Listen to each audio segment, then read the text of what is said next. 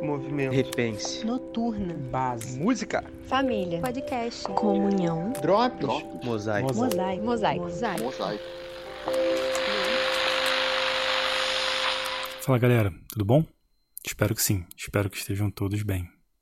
Hoje a gente vai continuar falando sobre as bem-aventuranças com base na Bíblia a Mensagem. A gente está na terceira bem-aventurança.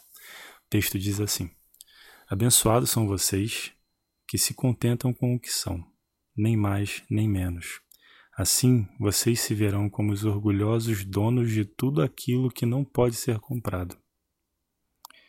Esse texto é muito bacana porque ele me lembrou de uma definição que eu ouvi há muito tempo sobre status.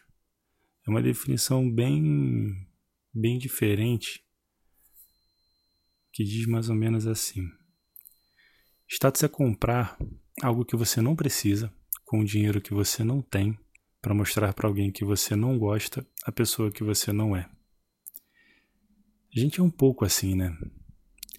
A gente quer ter coisas que a gente não precisa e para a gente conseguir isso, a gente gasta o tempo que a gente já tem tão pouco nessa vida, e isso tudo para satisfazer uma vontade que não é de Deus.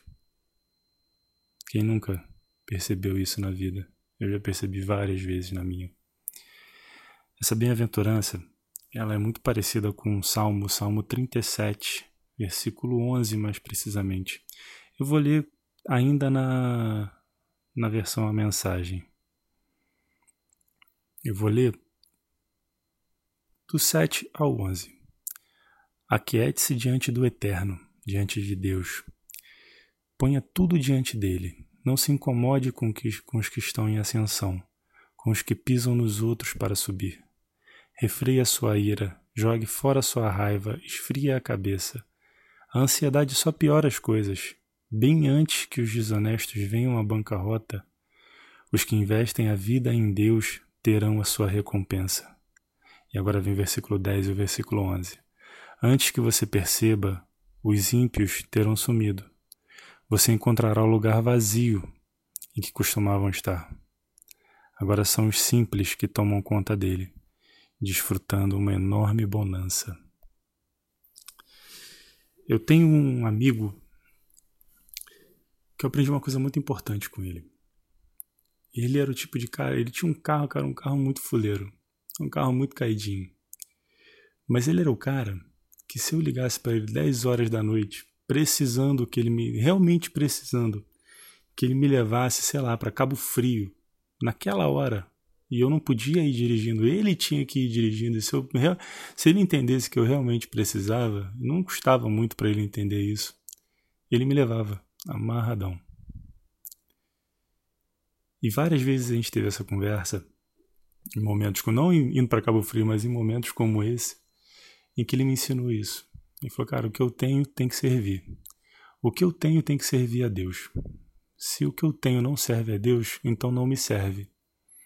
Então eu não preciso. É um pouco do que do que Paulo fala lá em Filipenses, quando ele fala que ele que ele aprendeu a viver bem, que ele sabia ficar feliz tanto no muito como no pouco, tanto na fartura como na escassez. E ele, ele fala que ele achou a receita da satisfação, a receita da alegria. Porque ele sabia que a satisfação dele não estava na posse. Assim como esse amigo, óbvio que ele queria um carrinho melhor, que ele queria ter uma vida melhor. Mas ele sabia que a satisfação dele, que o que ele realmente precisava, não estava no que ele tinha. E Paulo fala isso muito claro em Filipenses capítulo 4, quando ele fala que ele achou a receita da felicidade. Ele achou o que ele precisava para ser feliz. Tiago fala um pouco disso também, também no capítulo 4, quando ele fala da submissão a Deus. Ele diz que, que a gente só vai começar a receber aquilo que a gente pede quando a gente pede o que Deus já quer nos dar. Ele fala que a gente não recebe porque a gente pede mal, porque a gente não sabe pedir, porque a gente pede só para o que a gente quer. A gente não pede para o que Deus quer. A gente pede para satisfazer a nossa vontade, não a de Deus. A gente não investe em Deus. A gente não investe a vida, não deixa a vida submissa a Deus. A gente quer tomar o controle, a gente quer a gente quer achar que a gente sabe o que a gente precisa, o que é melhor para a gente. Tem um salmo que eu gosto muito, é um dos meus favoritos, e talvez ele seja um dos meus favoritos justamente por eu me identificar tanto com ele, que é o Salmo 133, em que ele, o, salmista, se eu não me engano, é um salmo de Asaf, e ele começa o salmo se rasgando de inveja do ímpio que sempre está bem de vida.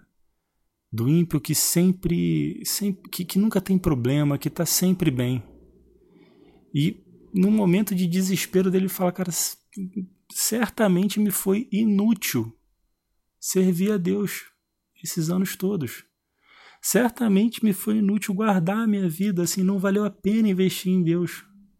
Sabe aquele investimento que deu errado?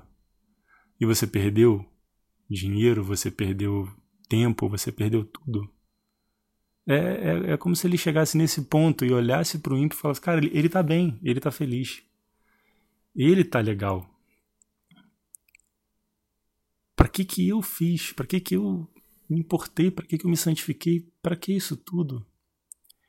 E o salmo termina belíssimamente falando que quando o salmista entra na casa de Deus e naquela época ainda mais especial ainda que eles iam à casa de Deus uma vez no ano para celebrar para uma celebração e tal. E ele fala: "Mas aí eu entrei na casa de Deus e aí eu vi o destino dos ímpios. E aí eu vi realmente o que importava."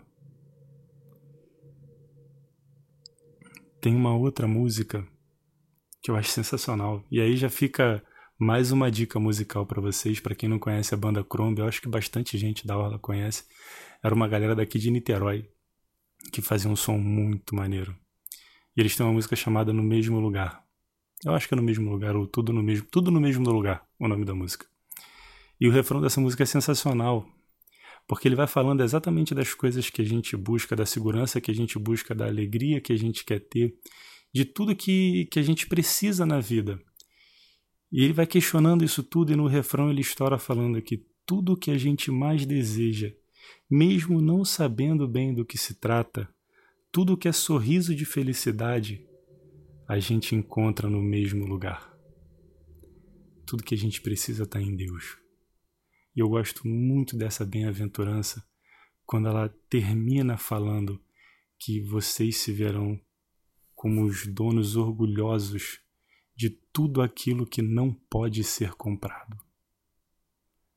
Alguém já comprou, alguém já pagou tudo o que precisava e esse alguém é Jesus. A única coisa que ele fala para o nosso bem e que ele pede para o nosso bem por amor a nós é coloca a sua vida diante de Deus. Busque aquilo que você realmente precisa. Deposite todo o seu investimento em Deus e aí a gente vai ser abençoado. Quando a gente entender que a felicidade não está no que a gente tem, muito menos no que a gente quer. Felicidade está em Deus e no que Ele tem e no que Ele quer para nós. Que Deus nos abençoe.